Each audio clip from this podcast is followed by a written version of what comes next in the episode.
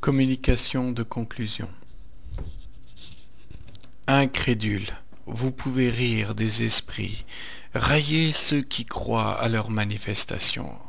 Riez donc, si vous l'osez, de cette maxime qu'ils viennent enseigner, et qui est votre propre sauvegarde, car si la charité disparaissait de la terre, les hommes s'entre-déchireraient, et vous en seriez peut-être les premières victimes.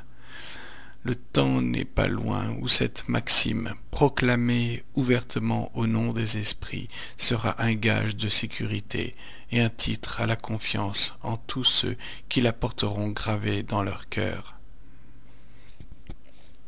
Un esprit a dit On s'est moqué des tables tournantes. On ne se moquera jamais de la philosophie et de la morale qui en découlent c'est qu'en effet, nous sommes loin aujourd'hui, après quelques années seulement, de ces premiers phénomènes qui ont servi un instant de distraction aux oisifs et aux curieux. Cette morale, dites-vous, est surannée. Les esprits devraient bien avoir assez d'esprit pour nous donner quelque chose de neuf. Phrase spirituelle de plus d'un critique. Tant mieux si elle est surannée. Cela prouve qu'elle est de tout temps et les hommes n'en sont que plus coupables de ne l'avoir pas pratiquée. Car il n'y a de vraies vérités que celles qui sont éternelles. Le spiritisme vient la leur rappeler, non par une révélation isolée, faite à un seul homme, mais par la voix des esprits eux-mêmes, qui, semblable à la trompette finale, vient leur crier Croyez que ceux que vous appelez morts sont plus vivants que vous, car ils voient ce que vous ne voyez pas et entendent ce que vous n'entendez pas.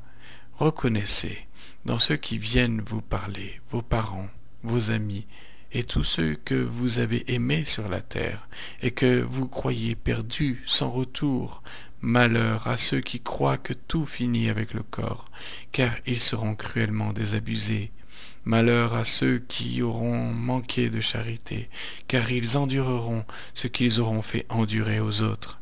Écoutez la voix de ceux qui souffrent et qui viennent vous dire nous souffrons pour avoir méconnu la puissance de Dieu et douté de sa miséricorde infinie. Nous souffrons de notre orgueil, de notre égoïsme, de notre avarice et de toutes les mauvaises passions que nous n'avons pas su réprimer nous souffrons de tout le mal que nous avons fait à nos semblables par l'oubli de la charité. Incrédule, dites si une doctrine qui enseigne de pareilles choses est risible, si elle est bonne ou mauvaise. En ne l'envisageant qu'au point de vue de l'ordre social, dites si les hommes qui la pratiqueraient seraient heureux ou malheureux, meilleurs ou plus mauvais.